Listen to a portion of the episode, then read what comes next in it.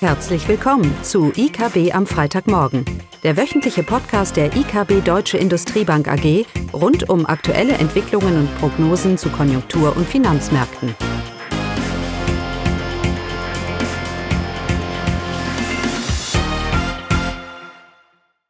Wir kommen zu IKB am Freitagmorgen, heute mit unserem Head of Industrials and Automotive, Dr. Heinz-Jürgen Büchner. Hallo Heinz-Jürgen. Hallo Klaus, guten Morgen. Und meine, und meine Wenigkeit. Ja, und im Fokus heute steht die Automobilindustrie. Wir machen uns ja viel Sorgen über die Konjunktur, ähm, über, wir lesen es auch täglich in den Zeitungen, die Stimmungsindikatoren gehen zurück, das Bild trübt sich ein, konjunkturell. Die Automobilindustrie ist eine konjunktursensitive Branche, zumindest aus Makrosicht würde ich das so sehen, aber sie hat ja auch noch einiges mehr an Krisen die letzten Jahre zu tragen gehabt. Und von daher gibt es, glaube ich, aktuell kein spannenderes Thema, als darüber auszutauschen. Und darum auch gleich meine erste Frage, Hans-Jürgen. Wie siehst du das? Bei all den Polykrisen, Makrothemen, die da rumschwirren für die Automobilindustrie, wo stehen wir eigentlich aktuell, äh, was die Automobilindustrie angeht?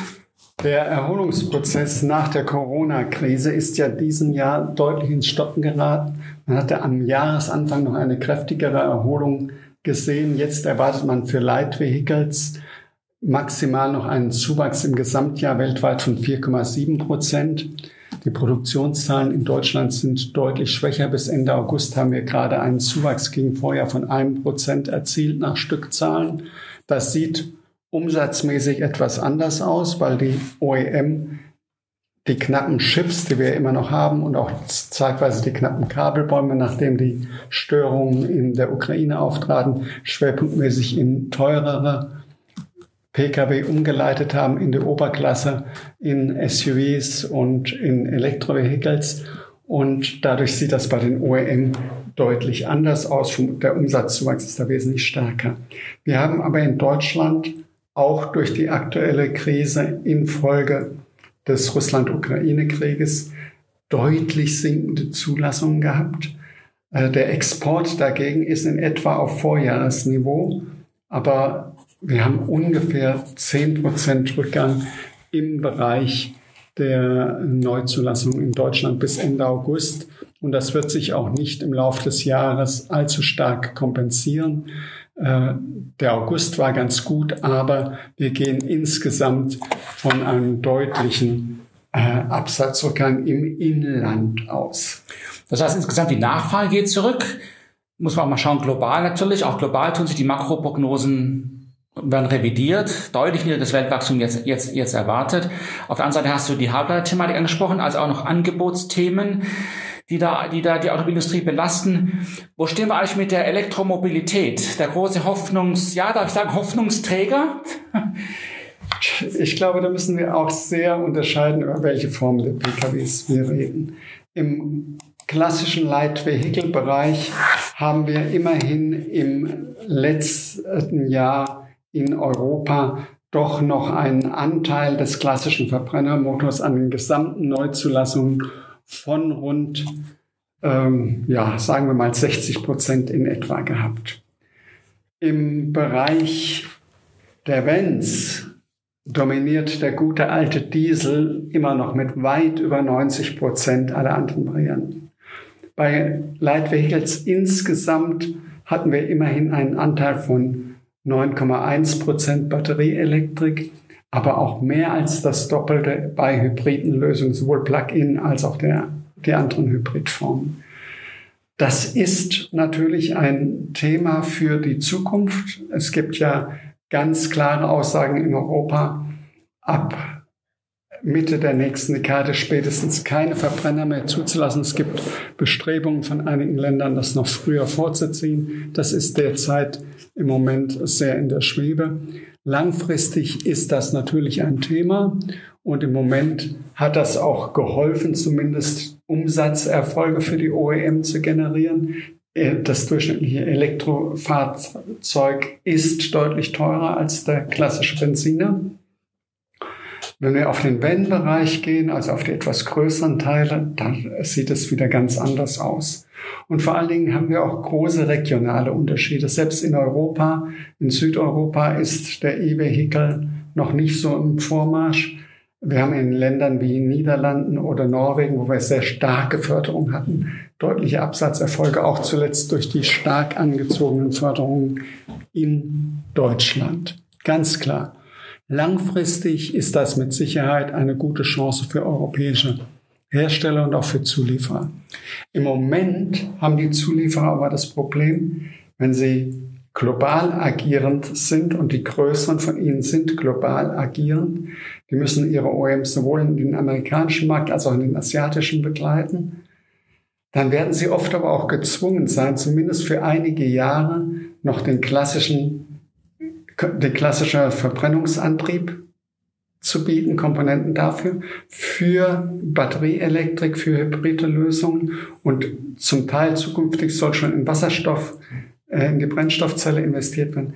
Das führt zu riesen Investitionsanspannungen bei vielen Zulieferern Genau, das ist ein gutes Stichwort, Investitionsbedarf dieser Industrie, ihre Transformation. Wir gibt es auch Schätzungen, der Investitionsbedarf ähm, zu machen ist, vor allem weil wir ja auch die finale eine oder mehrere Antriebstechnologie vielleicht jetzt noch gar nicht so konkret abschätzen können. Hast Wasserstoff genannt, äh, Elektroantrieb, klassischer und so weiter. Also ein gigantischer Investitionsbedarf und gleichzeitig habe ich jetzt diese konjunkturelle äh, Eintrübung. Ich habe äh, eskalierende Energiekosten für die Wirtschaft ähm, insgesamt. Ähm, wie ist das aus Unternehmersicht jetzt? Wie ist das zu meistern? Ähm, wie siehst du die kurz- bis mittelfristigen Herausforderungen jetzt auch ganz aktuell? Wo, äh, was, wo drückt der Schuh bei, der, bei den Unternehmen in der Automobilindustrie? Am Moment mit Sicherheit am meisten bei einer nachhaltigen Energieversorgung und einer Energiesicherheit, vor allen Dingen für auch die nächsten 18 Monate. Äh, selbst in es ist sehr, sehr unterschiedlich, über welche Segmente wir reden. Es gibt Automobilzuliefergruppen, die haben ein bis zwei Prozent Energiekostenanteil in der Vergangenheit gehabt, selbst wenn sich das da verdoppelt von ein Prozent auf zwei. Das ist noch händelbar, obwohl es wehtut und an die Marge geht.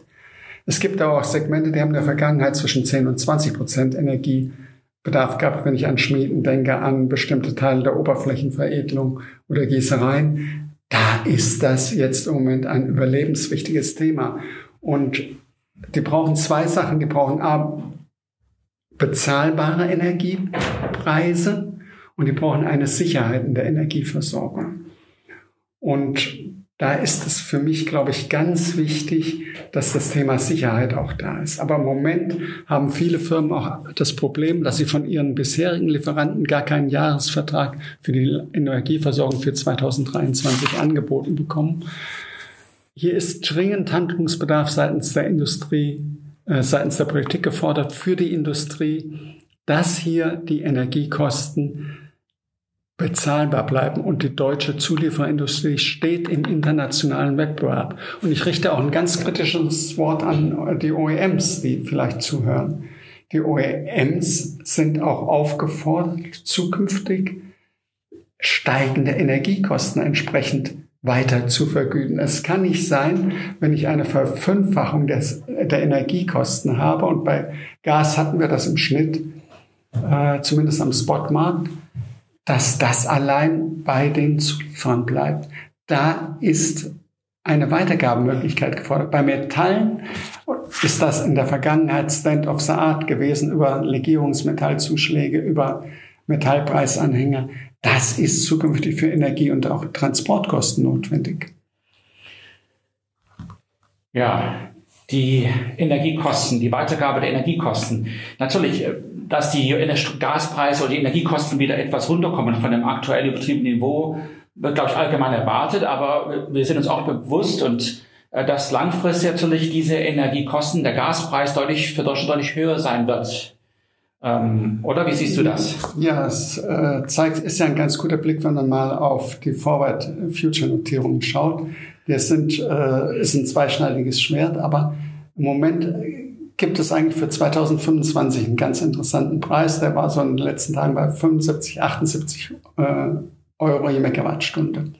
Wir haben aktuell einen Wechselkurs Euro, US-Dollar um die eins knapp.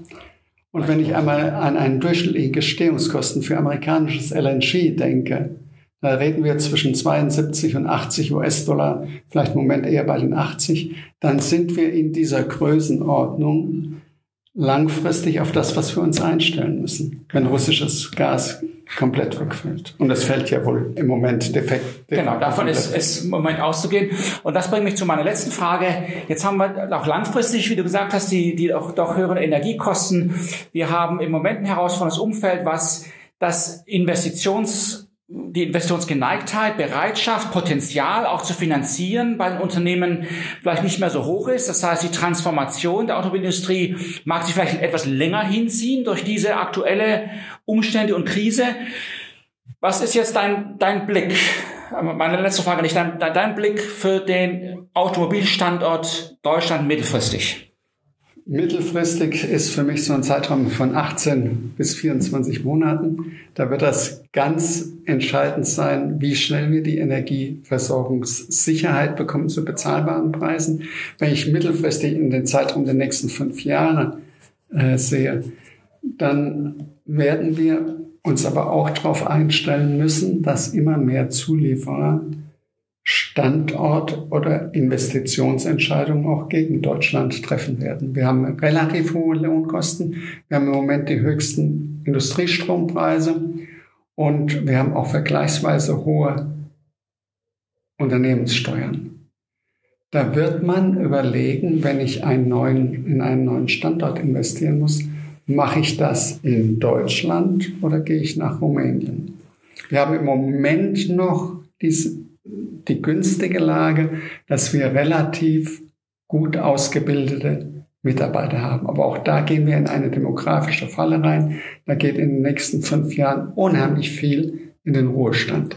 Und das ist dann, wie spätestens dann stellt sich die Frage, wenn ich eh hier auch keine qualifizierten Mitarbeiter habe, dann kann ich auch mich in den USA mit nicht qualifizierten Mitarbeitern rumärgern. Das ist natürlich ein Thema für die Wirtschaft insgesamt. Ja. Das aber das viele ist, Branchen. Ist aber bei der Zulieferindustrie, bei der Automobilindustrie ganz besonders. Ganz besonders. Von daher wieder einmal liegt es natürlich an der Politik, die Rahmenbedingungen zu schaffen. Und das ist so ein bisschen meine Sorge, dass wir bei all dieser, bei diesen Krisen die langfristige Notwendigkeit, etwas zu verändern, dass das in den Hintergrund fällt. Man muss agieren, weil man in einer Krise ist. Aber die langfristigen Perspektiven, Demografie hast du auch erwähnt, das fällt dann irgendwie äh, hinten, hinten runter. Und das ist sicherlich eine der großen Sorgen, die ich habe ähm, äh, aus der aktuellen Situation, die mittelfristigen Folgen, negativen Folgen für den Wettbewerbsstand Deutschland und die mangelnde ähm, Reformbereitschaft oder, oder wirtschaftspolitischen Weichenstellungen, wird es ja auch genannt. Ähm, ja, das ist natürlich jetzt nicht äh, kein positives, nicht ganz so positives Bild. Ich bin trotzdem über... Machen wir, machen wir noch einen positiven. Ja, bitte. Die Technologieführerschaft ist aber unverändert bei den deutschen OEMs und den deutschen Zuliefern und die ist vor allen Dingen auch deshalb bei den OEMs mit, weil sie hier eine tolle Zulieferlandschaft haben. Das sollten die OEMs auch so sehen und sich auch dafür einsetzen, dass diese Zulieferlandschaft auch langfristig erfolgreich bleibt. Genau, und dann bleibt auch die höhere Wertschöpfung sicherlich am Standort Deutschland, wenn auch die globale Wertschöpfung oder die, die Wertschöpfungskette sich globalisiert werden wir immer noch eine höhere Wertschöpfung hier haben. Das war ein gutes Schlusswort. Ja, vielen Dank, Hans-Jürgen. Gerne. Tschüss. Tschüss. Das war das wöchentliche IKB am Freitagmorgen. Sie wollen immer über neue Ausgaben informiert bleiben? Dann direkt den Podcast abonnieren. Oder besuchen Sie uns unter www.ikb-blog.de slash podcast.